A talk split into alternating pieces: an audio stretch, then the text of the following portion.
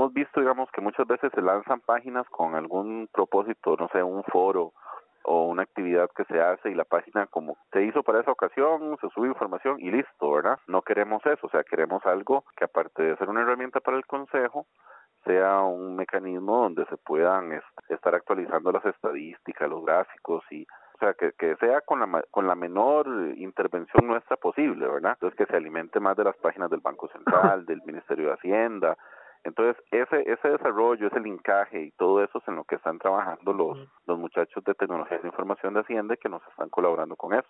Y eso sí lleva un poquito más de trabajo. Nada hacemos sacando ahorita una versión light ahí que queden unos gráficos estáticos o unas estadísticas ahí que nos están alimentando, ¿verdad? Y guindar el informe que ya tenemos si, si eso no va a ser muy dinámico, ¿verdad?